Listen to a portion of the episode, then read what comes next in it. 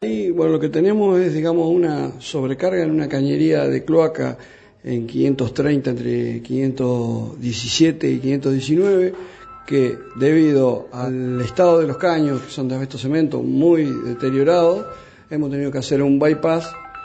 para um, aliviar la cañería esa. Ese bypass consiste en una red cloacal con cañería de 160, 200 metros, que ahora empezamos haciendo el cruce de 519 y Almirante Brown,